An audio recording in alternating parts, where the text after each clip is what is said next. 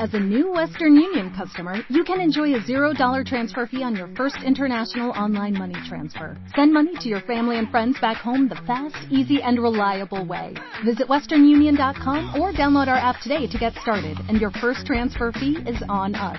FX gains apply, not available for credit cards and transfers to Cuba. Services offered by Western Union Financial Services Inc. and MLS 906983 or Western Union International Services LLC and MLS 906985. Pues muy buenas tardes, queridos amigos. Damos comienzo a la quinta columna de la sintonía de Radio Intercontinental de Madrid.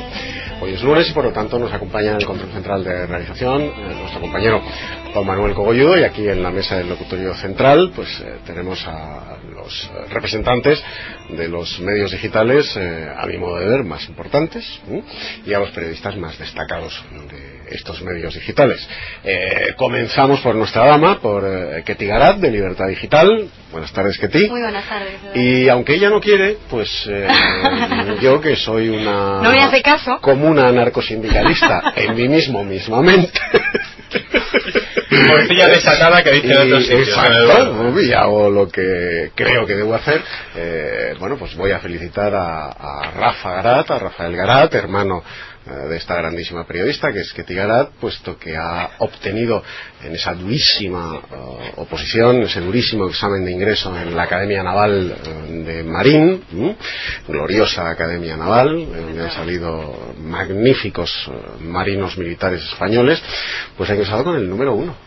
Sí, señor. Con el número Yo también le doy la enhorabuena. Te doy la enhorabuena, Rafa. O Pero sí, te soslayo porque ya lo ha dicho Eduardo. Vaya la, la enhorabuena para Rafa Garat, Rafael Garat, que eh, en breve será eh, guardia marina, ¿no? Aspirante, a Aspirante Marina, a guardia. Ya luego en tercero. Ha ingresado con el número uno. Nada menos. Claro, Conociendo a la hermana, pues de tal palo te la Bueno, es mejor el hermano, ¿eh? la hermana tiene mucho cuento, pero el hermano.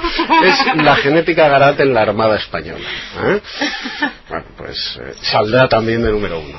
¿eh? Cuando finalice su periodo de estudios de formación en la Academia Naval en Marín, pues eh, saldrá de número uno, sin duda ninguna, para perpetuar la tradición, eh, la saga de los Garat en la Armada Española. ¿eh? Importantísima saga, vive Dios. ¿Qué le gusta a Eduardo hacérmelo pasar mal? Te he dicho, no digas nada. Pues no lo voy a decir nada, estaría bueno. Es que es periodista doña Ketty, parece este mentira. Claro. Mentira eh, que este Yo soy, para esas cosas soy un poco portera. Y sobre todo, hombre, cuando hablamos de la Armada Española, pues uno se pone en primer tiempo de saludo. ¿eh? Y sobre todo que es hermano de eh, una grandísima periodista y amiga mía. Bueno, amiga de todos nosotros. Bien. ¿eh? Buena Por matina. tanto, eh, felicidades, Rafa. Te lo has ganado, macho. Y para adelante, que vas a salir de número uno, seguro. ¿eh? Y de aquí a, a marinos como Churruca, pues, en fin, un paso. ¿Eh? Y como Álvaro de Bazán. ¿no? Y como Álvaro de Baza. Y como Blas de Lezo. De los que hablamos frecuentemente en esta tertulia. Sí, señor. Por cierto, le tengo prometido a tu padre, eh, el próximo lunes te lo traigo, eh, la biografía de Álvaro de Bazán. Sí, señor. Escrita por Martín Palacios, una biografía magnífica, magnífica. ¿eh? O sea que lo digo en antena, me comprometo en antena, el lunes que viene sin falta te la traigo. ¿eh? Bueno, entonces Alcinde, Muy buenas tardes. compañero de Intereconomía. Compañero de Intereconomía. ¿Cómo estamos? ¿Bien usted? Bien, también. Me alegro, me alegro, me alegro. Bien, aquí en la casa. En la casa, exactamente. Todo queda en familia, ¿verdad? Todo queda en familia. Eh, no sé si José Carlos Rodríguez del Imparcial eh, se incorporará, está viniendo, está aparcando. No Este no como quien Pues dice, creo que. José Carlos no, porque yo creo que ya es uno de los pocos afortunados que están de vacaciones. Ah. ¿sí? O sea, que no sé si va a venir hoy o... Se le echaba de menos. Si ya habían salido, ¿no? Pero... Sin él no va a ser lo mismo. Bueno, estamos en mes vacacional, sí. Sí. Hay gente, la gente que puede se toma las vacaciones en el mes de junio. Sí, sí. Los afortunados. Junio y septiembre son los mejores meses para irse de vacaciones. A mí me gusta más septiembre, ¿eh? Septiembre es un Sí, mes magnífico. Una maravilla. Más Hace un barato. tiempo un estupendo. tiempo mucho mejor. Todo está mucho más barato, no hay aglomeraciones, las carreteras están, bueno, Sí. como están, pero con Echa de menos, asco igualmente, pero en fin. con menos gente. Lo que y- pasa es que hay que aguantar a llegar a septiembre. Sí, eso Eso es es lo único malo que tiene septiembre. Esto. Bueno, yo no sé por dónde queréis que empecemos. Ketty está llena de papeles, ¿eh? como siempre, de notas, de eh, información, en definitiva. Y me había pedido empezar por una cuestión de mi tierra. ¿eh? Sí, Con lo cual, eh, avanti. Desgraciadamente, tiene que ocurrir en, Pamplona, en Navarra, pero bueno, el, el, caso es que no quiero sonar repetitiva, pero creo que debo, debo de sonar repetitiva en este asunto, porque llevamos muchos meses en esta, en esta tertulia, en esta tribuna libre, hablando de la disolución de los ayuntamientos de NV, eh, un punto en el que se comprometió el gobierno a hacer una reforma legislativa para que hubiese cabida en nuestra legislación para disolver estos ayuntamientos y se comprometió a hacerlo el pasado 7 de diciembre, pues mm, momentos después de que se produjese el ya hoy penúltimo asesinato de la banda terrorista ETA, que fue el empresario Ignacio Uría. Desde el 7 de diciembre hasta hoy han pasado seis meses y medio, no sabemos nada de esa reforma legislativa, sigue mm, llenándose de polvo en un cajón de la Moncloa y hoy conocemos, eh, sorprendentemente, que ha habido una moción en el Pleno del Ayuntamiento de Pamplona que, bueno, venía del Grupo Parlamentario Socialista, pero que ha votado, eh, han votado conjuntamente el Grupo Parlamentario Socialista, eh, ANV, Acción Nacionalista Vasca, es decir, ETA, y eh, Nafarroa Bay. Es decir, que el Gobierno, que no emprende reformas legislativas, deja pasar tan solo un fin de semana para votar conjuntamente con los proetarras, con los etarras de la banda terrorista ETA, sabiendo además que en un ayuntamiento todos conocemos cómo son las negociaciones, es que son eso, negociaciones. Es decir, que los socialistas están negociando con los etarras para votar conjuntamente iniciativas y todo esto sabiendo además la situación en la que ahora mismo se encuentra eh, Yolanda Barcina, porque esta, esta iniciativa que digo de la moción en el pleno del Ayuntamiento de Pamplona era una iniciativa para reprobar a Yolanda Barcina, que ahora mismo se encuentra gobernando eh, en coalición UPN, Unión del Pueblo Navarro, con el Partido Socialista y ahora mismo esas, esas alianzas parece que se están resquebrajando, ¿no? Eh, se podría perfilar eh, mm, pues un intento del Partido Socialista por romper esa alianza y, e intentar buscar apoyos para, para, un gobierno propio del Partido Socialista. Si los apoyos que va a buscar el Partido Socialista son estos, es decir, ETA, ya sabemos lo que le tenemos que preguntar al gobierno. Ahora yo me pregunto, ¿el motivo por el que el gobierno, o se lo pregunto directamente al gobierno, el motivo por el que la señora vicepresidenta primera del gobierno, María Teresa Fernández de la Vega, no ha anunciado todavía en el Consejo de Ministros desde hace seis meses y medio esa reforma legislativa para disolver los ayuntamientos es esto, abrir la puerta a negociaciones de los socialistas con ETA? ¿Eso es una pregunta retórica, querida Ketty, o quieres que te la conteste? Desgraciadamente es una pregunta que tiene respuesta y que todos la conocemos. Sobre todo sabiendo que el último atentado de la banda terrorista ETA, desgraciadamente, vamos, la víctima, Eduardo Antonio eh, Puelles García, eh, pues ha sido víctima de un atentado con una bomba lapa. Y no hace falta decir que una bomba lapa es un sistema eh, costoso. Muy costoso. Muy costoso y que pues requiere financiación y esa financiación mm, yo creo que mm, obvia decir o a lo mejor estoy leyendo de más, pero yo creo que tiene mucho que ver con los 42 ayuntamientos que todavía siguen gobernados por ETA, por Acción Nacionalista Vasca. Y, no te quepa duda. Y no solamente financiación, sino entrenamiento para poner el avión, porque ya en otras ocasiones eh, no recuerdo los nombres de las personas porque mi memoria está ya un poco debilitada por el calor, pero em, en otras ocasiones usaron también bombas tapas, pero mm, no, esas personas se salvaron la vida porque no lo pusieron bien y falló. En esta ocasión, además, denota un especial conocimiento del mecanismo, puesto que esa bomba lapa que mató a ese agente de la Policía Nacional estaba puesta, además, eh, la, parte detonante del sistema estaba puesta en el depósito de combustible del vehículo, con lo cual, para potenciar todavía más la explosión por lo cual se nota una, una, preparación, una competencia, entre comillas lo de competencia, mm, notable para poderla ver. Una perversidad espantosa porque la bomba no le mata directamente, sino que lo abrasa. Exactamente. Lo quema vivo, literalmente. Es literalmente lo que pasó, porque todos leímos las informaciones posteriores de testigos incluso que oyeron a, a Eduardo Antonio Puelles García mm, gritando y pidiendo socorro al no poder ser socorrido, como era evidente por la estaba quemando Si esa bomba lapa hubiera estado colocada justo debajo del asiento del conductor, en los bajos del coche, lo hubiera matado ipso facto. Ipso facto leire, no ipso facto. ¿eh? Y no, lo digo porque el otro día dijo ipso facto. ¿eh? Sí, bueno, pero es que es planetaria la señora. Pero claro, se coloca en el depósito de gasolina para que la deflagración incendie eh, la gasolina y la víctima sea literalmente quemada viva. Quemada. Yo ya sé que esto es un poco fuerte decirlo, pero yo a las personas que han hecho esto me dan ganas de que les hiciera lo mismo, a ver si les gusta, que prueben su propia medicina. Es que dan ganas, ¿eh? Dan ganas de desear lo mismo, sinceramente. Bueno, pues partiendo de eso... sí, Ketty. Solo quería decir también que en medio de todo esto de lo que estamos hablando, de Acción Nacionalista Vasca, de ETA, de nuevos asesinatos que desgraciadamente parece que no terminan nunca, vemos las informaciones de hoy del diario El País. Es mejor que las viudas no hablen, que no hablen para criticar la situación de los presos políticos, que no hablen porque están sedadas a tope, porque no es oportuno que digan que son asesinos los que han matado a su marido. Yo creo que esto mm, sobran los apelativos, los adjetivos, pero me parece que ver este fin de semana al presidente del gobierno, a José Luis Rodríguez Zapatero, sacando pecho de nuestro Estado de Derecho en África, eh, bueno, para mí no hay palabras creo que estamos un poco mejor que África, pero cada vez nos acercamos. Sí, estamos. Bueno, Andalucía es la primera potencia del norte de África, eso es indiscutible, gracias al califato de la familia Chávez. Yo quería añadir. No, sobre todo que este Estado de Derecho no tiene nada de lo que presumir.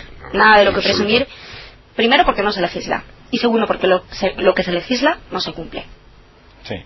Y, encima porque no se tiene respeto ni a las víctimas ni a los familiares de las víctimas que encima tienen narices por valentía y coraje, por no decir otra palabra, para salir en una plaza pública en el País Vasco llamándole a las cosas por su nombre.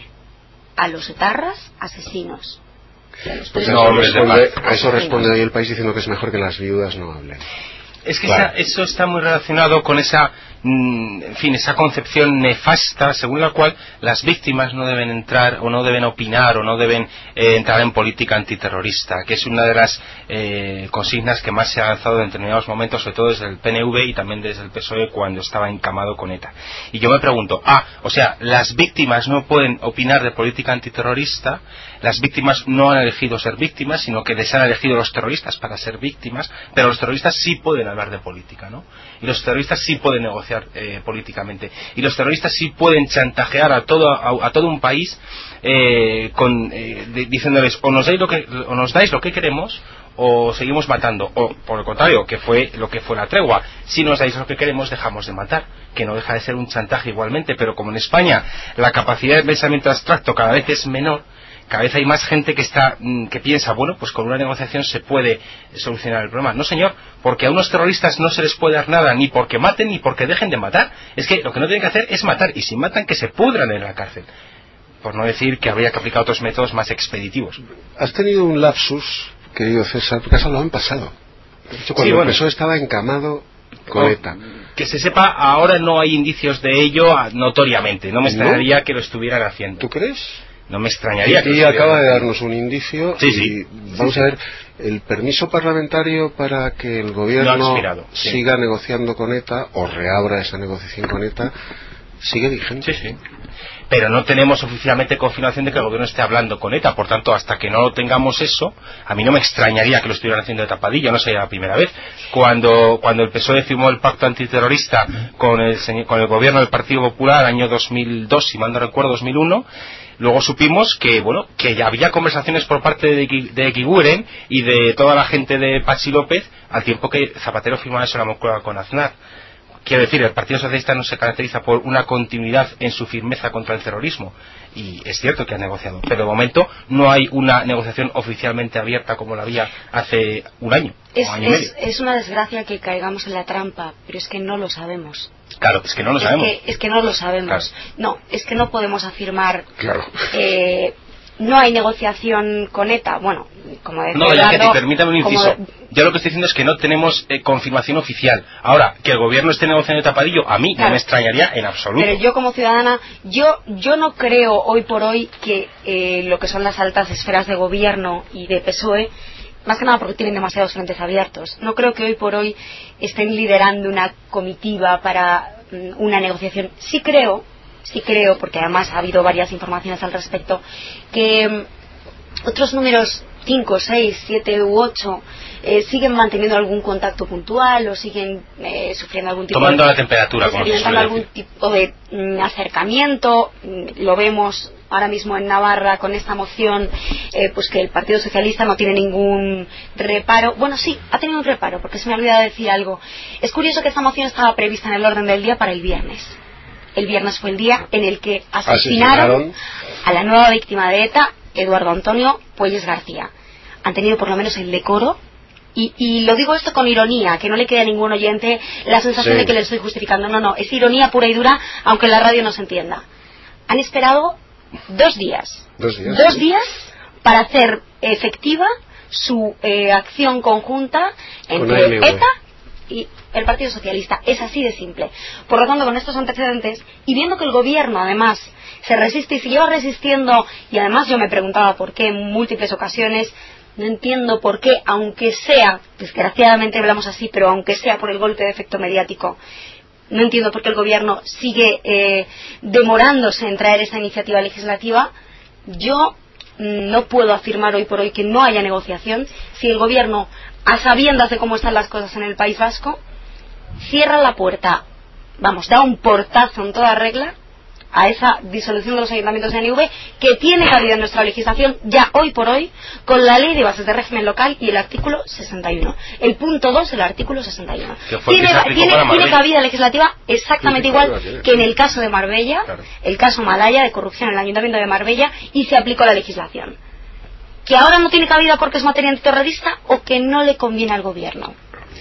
No lo aconseja la jugada, que diría el señor Bermejo. Como decía Eduardo, por supuesto ahora mismo sigue no ha expirado ese, esa autorización. Esa autorización parlamentaria para negociar con los terroristas. Tampoco el Partido Popular se ha empeñado en que esa hmm. autorización expire. Qué raro, ¿no? Y luego, por otra parte, que llevamos viendo en las tres últimas ocasiones en el Congreso de los Diputados, cada vez que se convoca eh, pues esa reunión conjunta de todas las fuerzas políticas y sociales para condenar rotundamente a ETA y para significar la unidad de los demócratas, el mismo panorama. Un panorama en el que llega José Antonio Alonso con su papel escrito de condena, todos lo leen, dicen si quiero, y incluso e incluso, perdón, se ven situaciones como la del viernes pasado en la que según podíamos conocer en Libertad Digital Televisión, eh, José Antonio Alonso llegó a pedirles a todos los firmantes vamos a esperar un poquito para salir porque es demasiado pronto porque nadie le puso ni una coma al documento que allí se daba. Que el documento de por sí puede ser un documento bueno, duro, a mí me sorprende tanta tanta tanta unidad y tanta ahora que se nos llegan a la boca no con la unidad de los demócratas cuando hay tantos frentes abiertos en política antiterrorista sí, tantos interrogantes que el Partido Popular no haya todavía en uno de estos encuentros en los tres últimos presentado mm, no sé un artículo o un párrafo en el que digan eh, eh, trabajaremos desde el Congreso de los Diputados para disolver los ayuntamientos de ANV cuando sí lo hizo recuérdenlo en la anterior reunión cuando murió Ignacio Uría el representante de los empresarios, el presidente de la patronal de empresarios, Gerardo Díaz Ferrán, de la COE. Eso sí lo hizo el, presidente de la patronal de empresarios, no lo ha hecho todavía el Partido Popular. No, lo ha hecho, sino que además, eh, y ahora te cedo la palabra, César, en la eh, insoportable entrevista que hoy le realiza uh, Malcuenta, el director de La Razón, a Rajoy en El Mundo. Digo insoportable porque una entrevista periodística que ocupa eh, seis páginas enteras, eso no se lo lee nadie, Malcuenta. Eso no se lo lee nadie. O sea, el exceso es algo que todo periodista debe evitar. una entrevista de seis páginas no se lo lee nadie, ni siquiera mm, el virita de Rajoy. Bueno, pues en esa entrevista que yo sí me he leído. Eh, pues Oiga, tiene usted aguante, ¿eh? No, no, por puro morbo. Eh, por puro morbo, porque además enlaza con lo que estaba diciendo Ketty. Bien. Rajoy en esa entrevista reafirma hoy lunes que el PP está encantado, literalmente encantado con la política antiterrorista del PSOE, del gobierno. Sí. Encantado. Que lo está haciendo muy bien el PSOE. Bueno, hace cuatro días otro dato para aquellos que no quieran dejarse confundir por los gestos. los gestos en política son importantísimos. Eh, lo que pasa es que son maniqueos, porque pueden mm, desvelar cosas muy buenas o estar destinados a despistar a la gente. ¿eh? Esa política de gestos que todo el mundo ha alabado, la bandera de España media hasta en Juria Enea, no se pronuncia ni una sola vez en ninguno de los discursos tras el asesinato de Eduardo Puelles la palabra España, ¿eh? Ni una sola vez. Efectivamente. han asesinado a uno de los nuestros. Eso te iba a sacar yo ahora mismo, efectivamente. Dice Pachinadie, a uno de los nuestros. O sea, si hubiera sido un A guardia un civil... vasco. Claro, a un vasco, un vasco. Chico era, era de No, es que puntualiza él. A uno de los nuestros, a un vasco. O sea, que si hubiera sido un guardia civil de Cáceres, no es uno de los Que le den nuestros. morcilla. Y lo que O un policía nacional de Murcia, destinado en Vascongadas, no es uno de los nuestros. Bien. ¿Mm?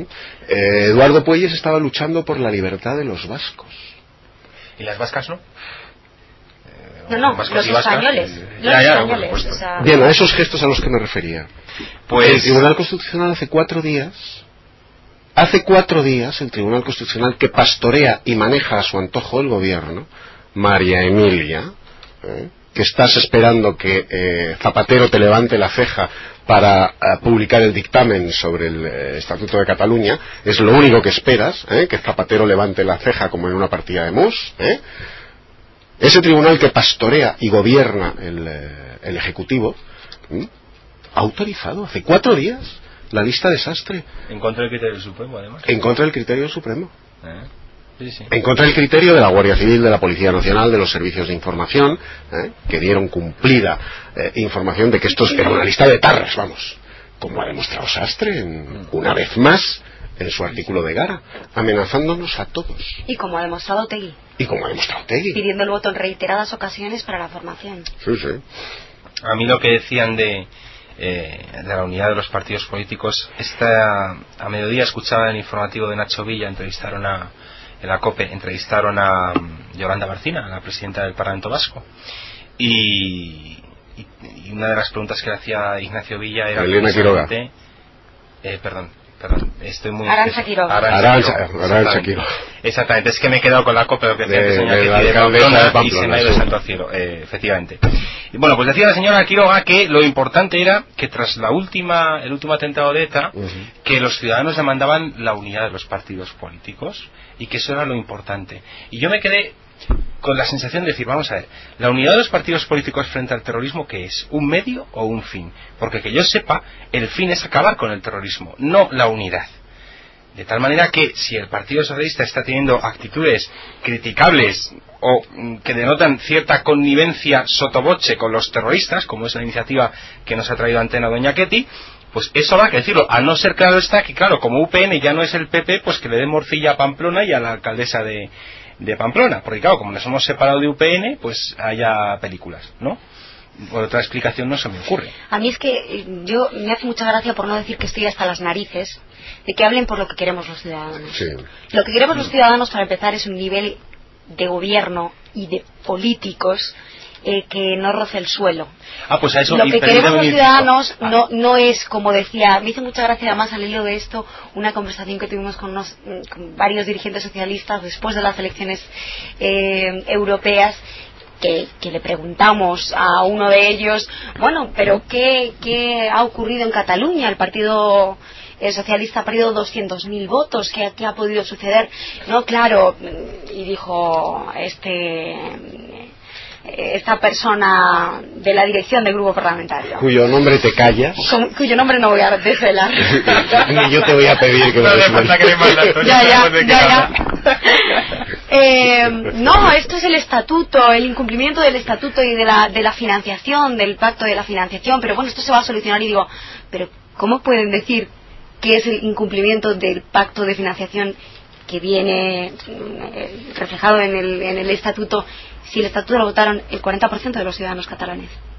El 40% de los ciudadanos catalanes quieren dejar de hablar por 40. los ciudadanos catalanes, españoles y por todos en general cuando no saben lo que quieren primero porque no se lo ofrecen.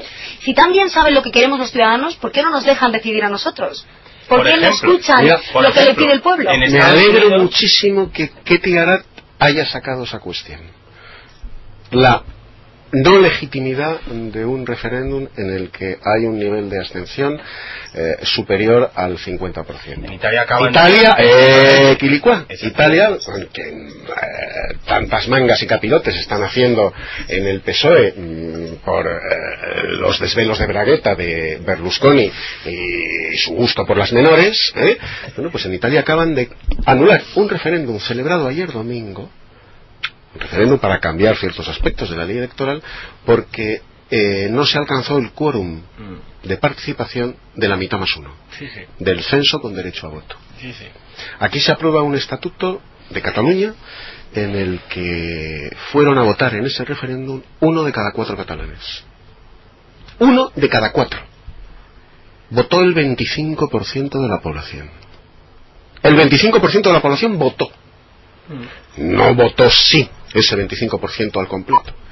Bueno, pues se da por bueno el estatuto. Con un 25, un 75% de abstención se da por bueno el resultado del referéndum. Y luego tienen la cara, el rostro Esos son los representantes del pueblo. de- efectivamente, de decir que claro, es que el pueblo ha castigado a Zapatero por no traer la financiación, pero es que la financiación no le interesa a nadie, hablando en plata. Por favor. No le interesa a nadie, le interesa a Montilla, le interesa a Carlos Rovira, le interesa a Artur Mas, le interesa a los que están intentando cambiar la sociedad catalana, a ver si nos Hablando de ya. financiación. Como diría Pepiño Blanco, hablando de hablando de financiación hablando también de corrillos.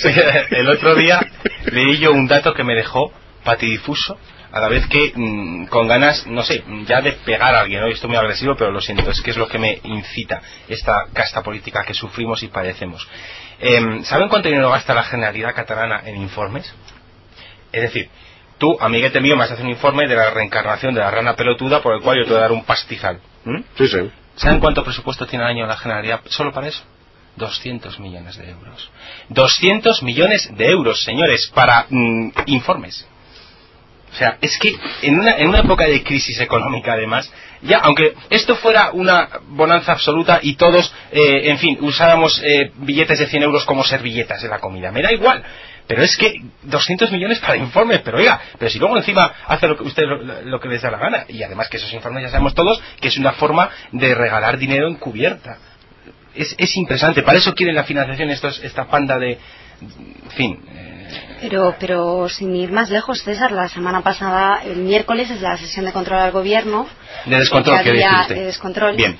Sí, o de caos, le podríamos llamar ya. La sesión de caos. La sesión de cachondeo con el gobierno, más bien, porque con- entre el gobierno y el partido para ayudar estamos la, la apañados. sesión de caos al gobierno y del gobierno, pues en esa sesión, eh, que además había un nutrido, una nutrida retaíla de preguntas al gobierno en relación al caso Matza y a Chávez, y etcétera, etcétera, de todo lo que se hablaba en, una, en un momento de crisis económica galopante, crisis económica galopante que además acaba de aclarar la vicepresidenta segunda del gobierno, Elena Salgado, que ya no hay brotes verdes, que no están por ninguna parte, Ya se deben fumado haber todos, ¿no? marchitado, se todos. deben haber marchitado o se han quedado solo para el vídeo del PSOE porque No, ya la recuperación llega en 2011. Como dijo el señor Gómez, que Bueno, ya se los han fumado todos. se los han fumado. Claro. Pues el caso es que en este momento, en este momento de crisis económica en el que los brotes verdes ya no aparecen por ningún sitio, solo se habla de tres cosas.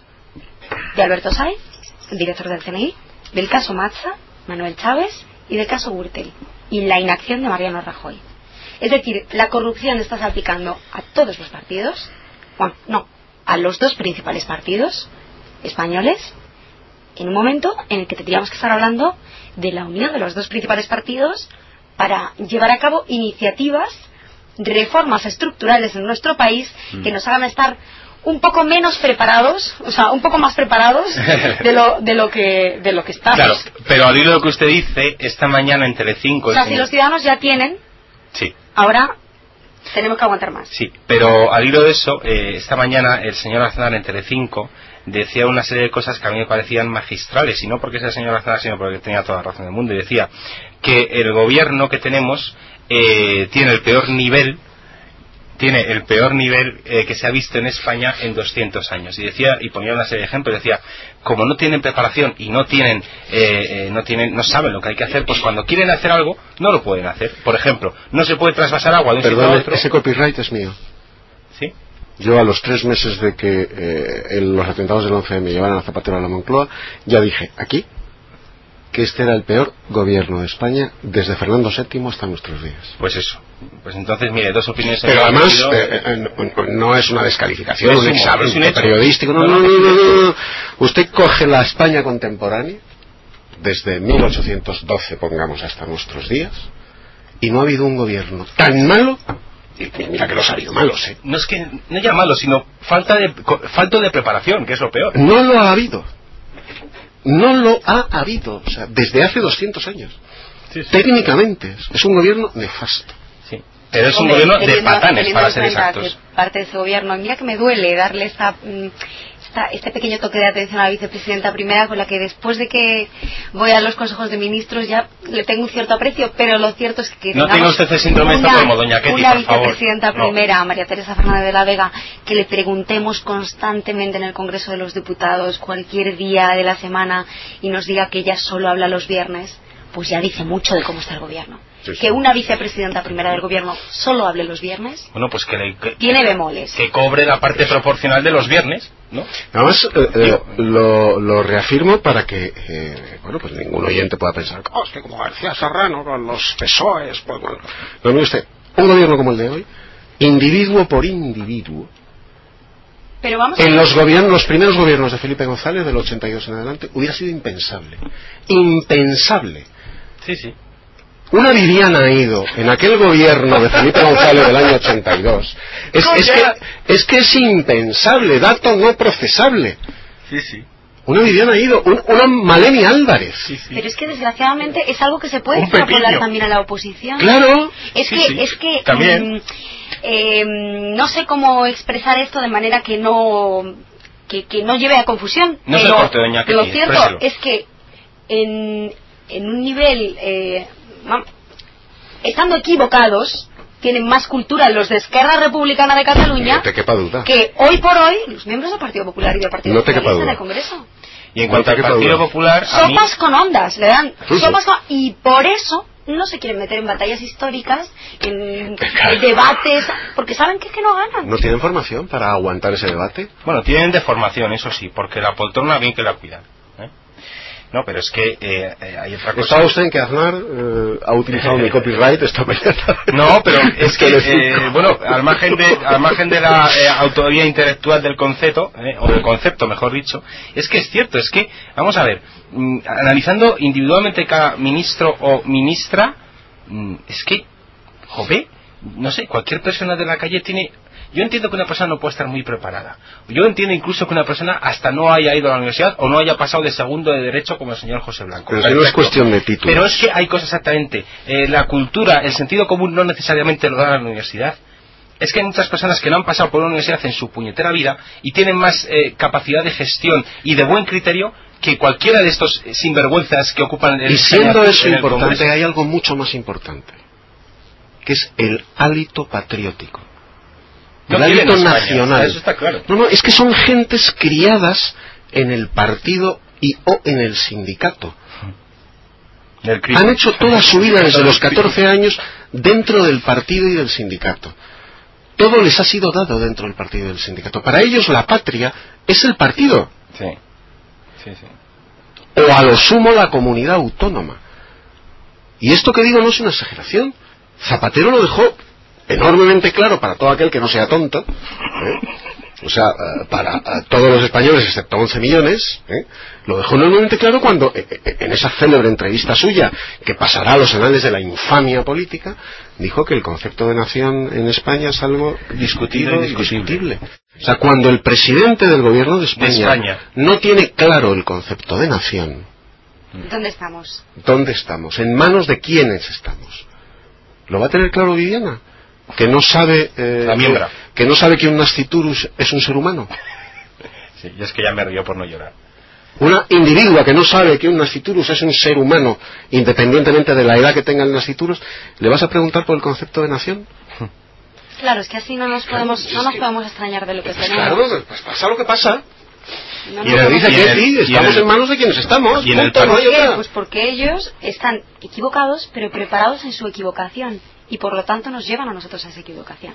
Y además que te ha dicho algo que a mí me parece interesantísimo. Los de Esquerra Republicana de Cataluña, es que y esa es una de mis tesis también, saben mucho mejor qué es España, qué ha significado España en el concierto de las naciones. Sí, sí. ¿Qué peso específico tiene España? ¿Qué es la nación española? Lo saben muy bien porque la quieren destruir. Por eso la temen. Y por, eso, la temen. Ahí está. Zapatero no lo sabe. Viviana no lo sabe. Leire Pajín no lo sabe. Para ellos es un concepto abstracto, criterio, discutible y discutible. Cosas antiguayas de la derecha. No, simplemente algo que no ven ni sienten. No, no, pero es que además, hablando de la derecha, por cierto. es el Estado que se convertirá en federal y que, que pues eso, es un, trámite, un, estado de paso. Hablando de la derecha, o perdón, del centro, eh, es que otra cosa, y del nivel de los políticos, es que es triste como, por ejemplo, en el Partido Popular, el señor Rajoy, eh, todo lo mejor o lo más potable o lo más mm, preparado que tenía, lo ha echado. O lo ha maltratado, o lo ha usado hasta que ha dejado de interesarle y luego después, si te de acuerdo, con el señor Mayor Oreja. Pero ¿dónde está el señor Rato? ¿Dónde están otras eh, eh brillantísimas personas? en la vida eh, privada. Ahí tiene la misma culpa el señor Rajoy que el señor Rajoy. a, mí ya me hace mucha gracia. Estamos eh, hablando de, renovación interna del Partido Popular, del Partido Socialista. Bueno, pues eh, todos los que tanto hablan, todos esos críticos que remaban en la sombra, que salgan, que, sí, que hablen que cada uno que asuma la parte de culpa que le corresponde. ¿Tanto pero... gusta la democracia? La democracia. Sí, doña Ketty, pero vamos a ver. Lo que de, quiero decir... de, los que se atreven a darla. Lo, que, quiero decir con eso es que eh, yo entiendo, o, mejor dicho, no culpa al señor Rato de haberse mm, ido eh, cuando tiene un presidente de su partido que no está dispuesta a dejarle cancha, porque eso está claro. Podía haberse quedado haber intentado pelear. La pero... de las ideas no se, no se plantea así. No, no, pero vamos a ver. plantear no eh, o el señor Pizarro. político esperando que te den voz. Oiga, por ejemplo... Tú la, las, las, planteas en un congreso extraordinario, presentas tu candidatura alternativa, si te interesa, y la peleas. Nunca mejor dicho, alternativa. Ahora el, que el problema es que mmm, no tenemos... Eh, ah, pues hoy leía, hoy leía una, una encuesta que decía que el 56% de los jóvenes, creo que era, eh, ni tenían motivación ni tenían ilusión por el trabajo y por su futuro profesional y por eh, en el país. eh, en general por su vida no porque yo mm, recuerdo cuando tenía 18 tengo 27 no tengo que recordar mucho pero también teniendo 27 ahora tengo una ilusión tremenda por el trabajo por mi vida y, y por mi futuro porque creo que hay que ser mm, hay que tener motivación para absolutamente todo y quien no tiene motivación es que está muerto es que está muerto por dentro, puedes tener 18 o puedes tener 85 años. Da igual, que no pero, pero estás muerto. Algo muy distinto. no, porque lo, las escal, los eh, grados extremos los, los quitan. Pero bueno, el caso es que mm, no me extraña, no me extraña que tengan, eh, que, salgan esas, esas cifras. Es que a Ketty no le preguntan porque como Ketty eh, eh, no, va, no, va, tatuada, no lleva la cara como el escaparate de una ferretería, ni, ni, habla con ese eje, vas a Ketty es una dama, pues entonces a, este tipo de mujeres ¿eh? a este tipo de mujeres no las entrevistan. A este tipo de, mujeres jóvenes no las entrevistan para ese tipo de encuestas.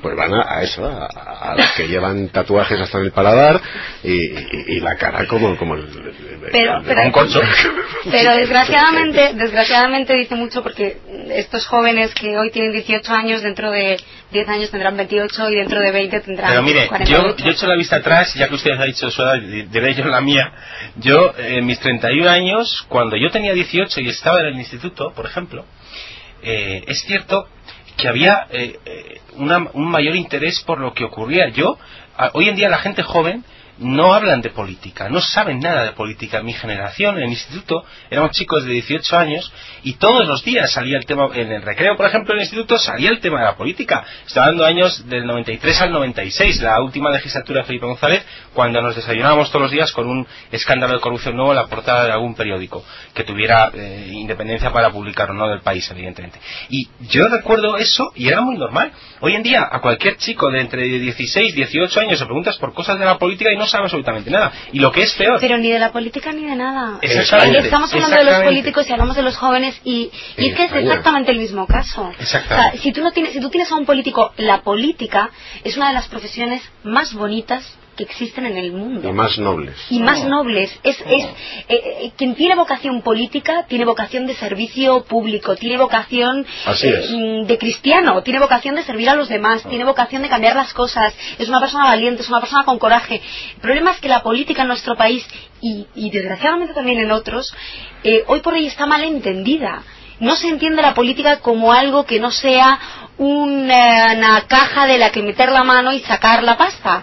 Entonces, eh, se ha denostado hasta tal grado la profesión que es una preciosidad y por- yo creo que Sí, muchos de nosotros, a los que somos una unos apasionados de la política, disfrutamos enormemente cuando la política es rica, es, eh, te nutre, pero cuando es todo lo contrario, mm, es, Es un sufrimiento. es. Y, que, tortura, y- y los culpables de que los jóvenes españoles, el 56% de los jóvenes, no tengan motivación alguna por nada, son los políticos. Porque aunque haya un joven que esté motivadísimo por las matemáticas o las ciencias sociales, si no tiene motivación política, esa persona no va a poder ser partícipe de una sociedad, no va a poder empaparse de valores como son los valores reformistas, los valores de cambio, los valores de, de coraje, de, de- de valentía, de todos esos valores que transmite, al igual que el deporte, la política. No, pero y este es el mal de nuestra pero, sociedad. pero no, pero hoy en Pero día, hoy en día lo que mola no es eso, doña Ketty. Todo eso que usted ha dicho, a toda la esa culpa la tienen los jóvenes. No, La culpa la tienen los Mira, yo te voy a poner un ejemplo histórico que se, eh, se dio en España para apoyar lo que estáis diciendo y que no hacen falta encuestas, ¿eh? Y además te va a dar paso al, al tema que quieres abordar a renglón seguido.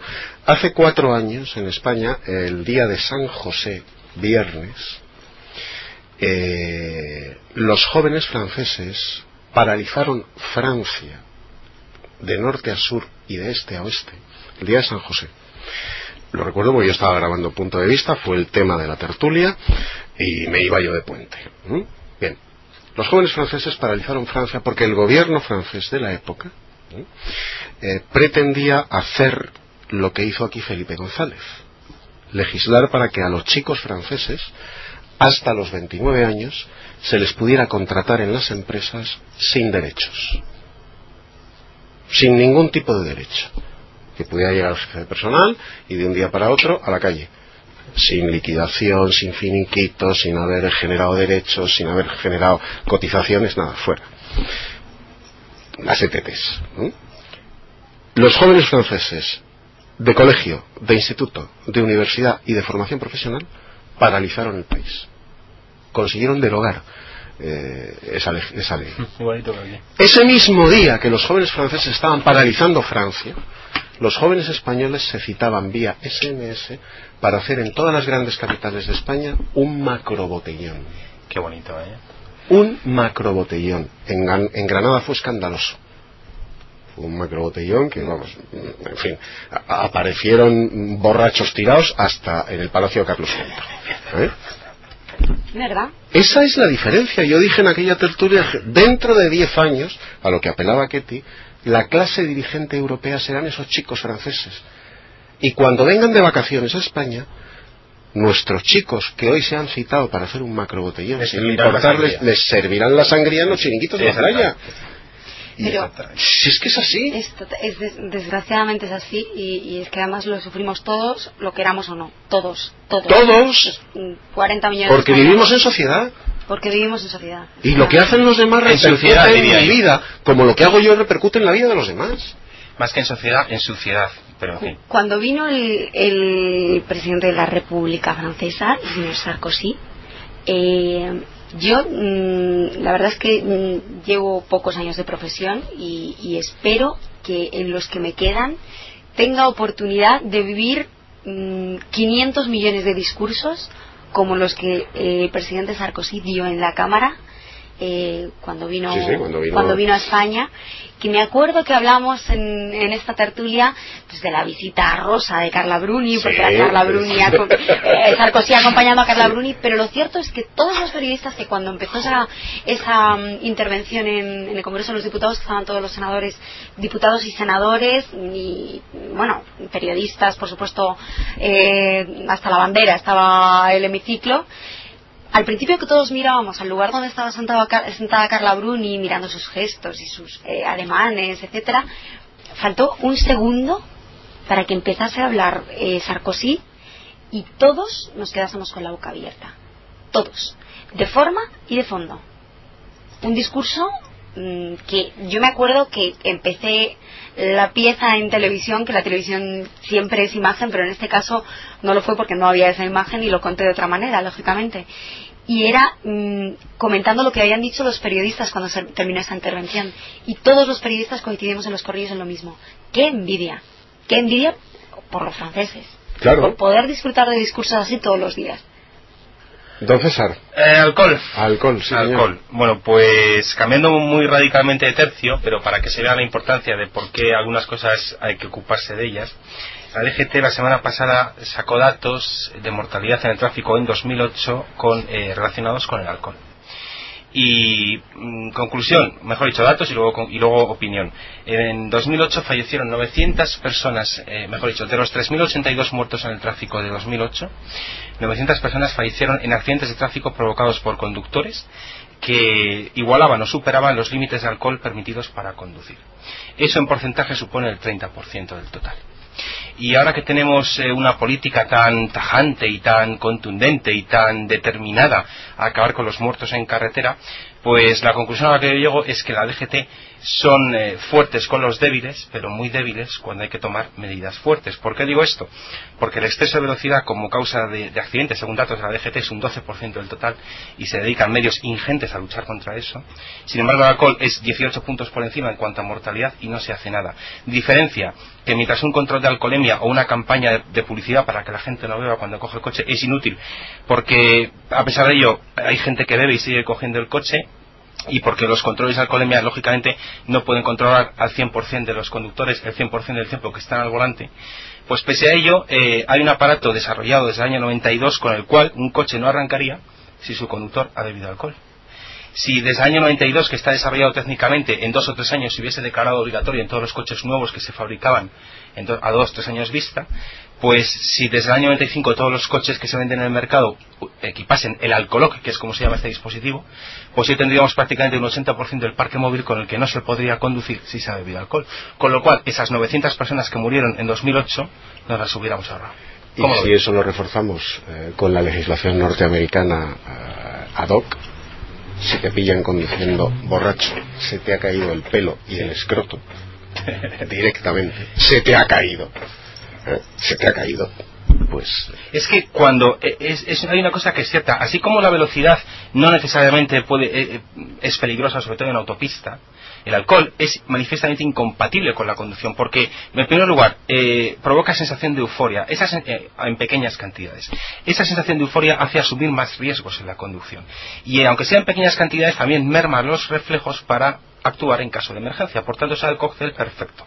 ¿Y por qué muere tanta gente en accidentes de tráfico provocados por alcohol?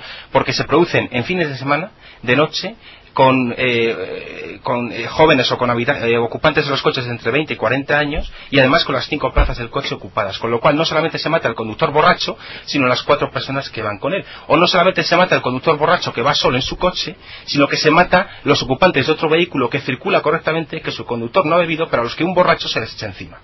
Luego, por tanto, ahí se ve la doble moral de la DGT de cómo dicen que están luchando por salvar vidas en carretera, pero cuando se trata de adoptar medidas útiles como esta, como es decir, alcohol en todos los coches y no se puede conducir, no se puede arrancar un coche si se ha bebido alcohol, nos lo evitamos. Luego, por tanto, ahí se ve 900 personas muertas por accidentes de tráfico por alcohol en 2008, el 30% del total. ¿Y tú esperas que una cámara eh, como la carrera de San Jerónimo legisle ah, no. Hablando a de ese respecto cuando en esa cámara, en los servicios de esa cámara se encuentran restos de cocaína? No, no, pero ahora que ha dicho, ahora que ha dicho lo de legislar... farlopa. Ahora, ahora, que ha dicho lo de legislar, quiere decir este último, este último dato. La semana pasada... La semana pasada se aprobó en el Congreso la nueva ley de tráfico que entre otras cosas va, va, va, a establecer que con un solo kilómetro hora de exceso de velocidad ya le pongan a uno una multa de 100 euros entre otras muchas maldades. Es decir, que si en lugar de ir a 120 en autopista una persona va solamente a 121, ya le van a clavar 100 euros de multa. Y luego dicen que no es para recaudar. Pues que venga Dios y lo vea. Pues nos vamos y lo hacemos como empezábamos, felicitando a Rafael Garat por ese número uno de, ¿eh? su oposición para ingresar en la Academia Naval de Marín. Enhorabuena, Rafa, eh, que lo disfrutes, que te lo has ganado. Ketty, César. Un placer. Hasta, el lunes. El lunes que viene, adiós.